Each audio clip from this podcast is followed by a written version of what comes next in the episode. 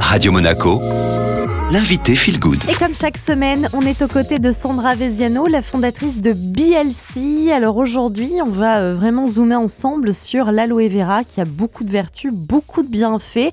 Et on va un petit peu revenir sur ce qu'est déjà l'aloe vera, Sandra. L'aloe vera est très connu depuis de nombreuses années par de nombreux peuples de l'Antiquité pour symboliser l'immortalité, la beauté, la santé et la régénérescence. Parce que l'aloe vera, c'est une espèce de la famille des aloès. Il n'y a pas vraiment que l'aloe vera qui est la star dans cette espèce, mais c'est celle qui est la plus reconnue pour avoir le plus de propriétés médicinales. Donc si vous croisez une plante qui ressemble, mais que les fleurs ne sont pas jaunes, vous avez affaire à une autre espèce d'aloès que l'aloe vera. Il faut savoir qu'il y a plein de vitamines du groupe B, de l'acide folique, des enzymes qui protègent des bactéries, des virus. Elle facilite la digestion. Il y a des minéraux indispensables comme le phosphore, le zinc, le sélénium, le chrome et toute une chaîne d'acides aminés. Il y en a 7 euh, qui sont parmi les essentiels, mais il y en a une vingtaine en tout. Alors comment est-ce qu'on fait pour euh, profiter des bienfaits de l'aloe vera? Il y a plusieurs façons de l'utiliser.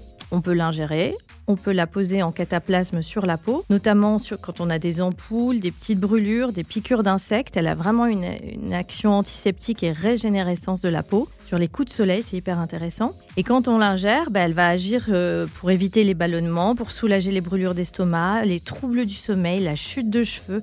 On peut en passer aussi avant ou après un shampoing.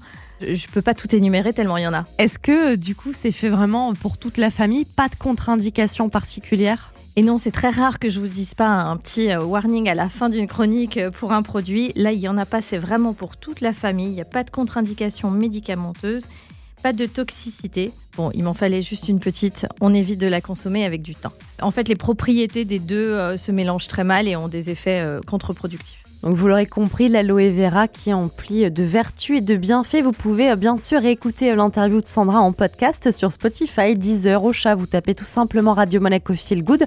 Sandra, on se retrouve la semaine prochaine et puis nous on enchaîne avec la musique sur Radio Monaco. Très belle matinée.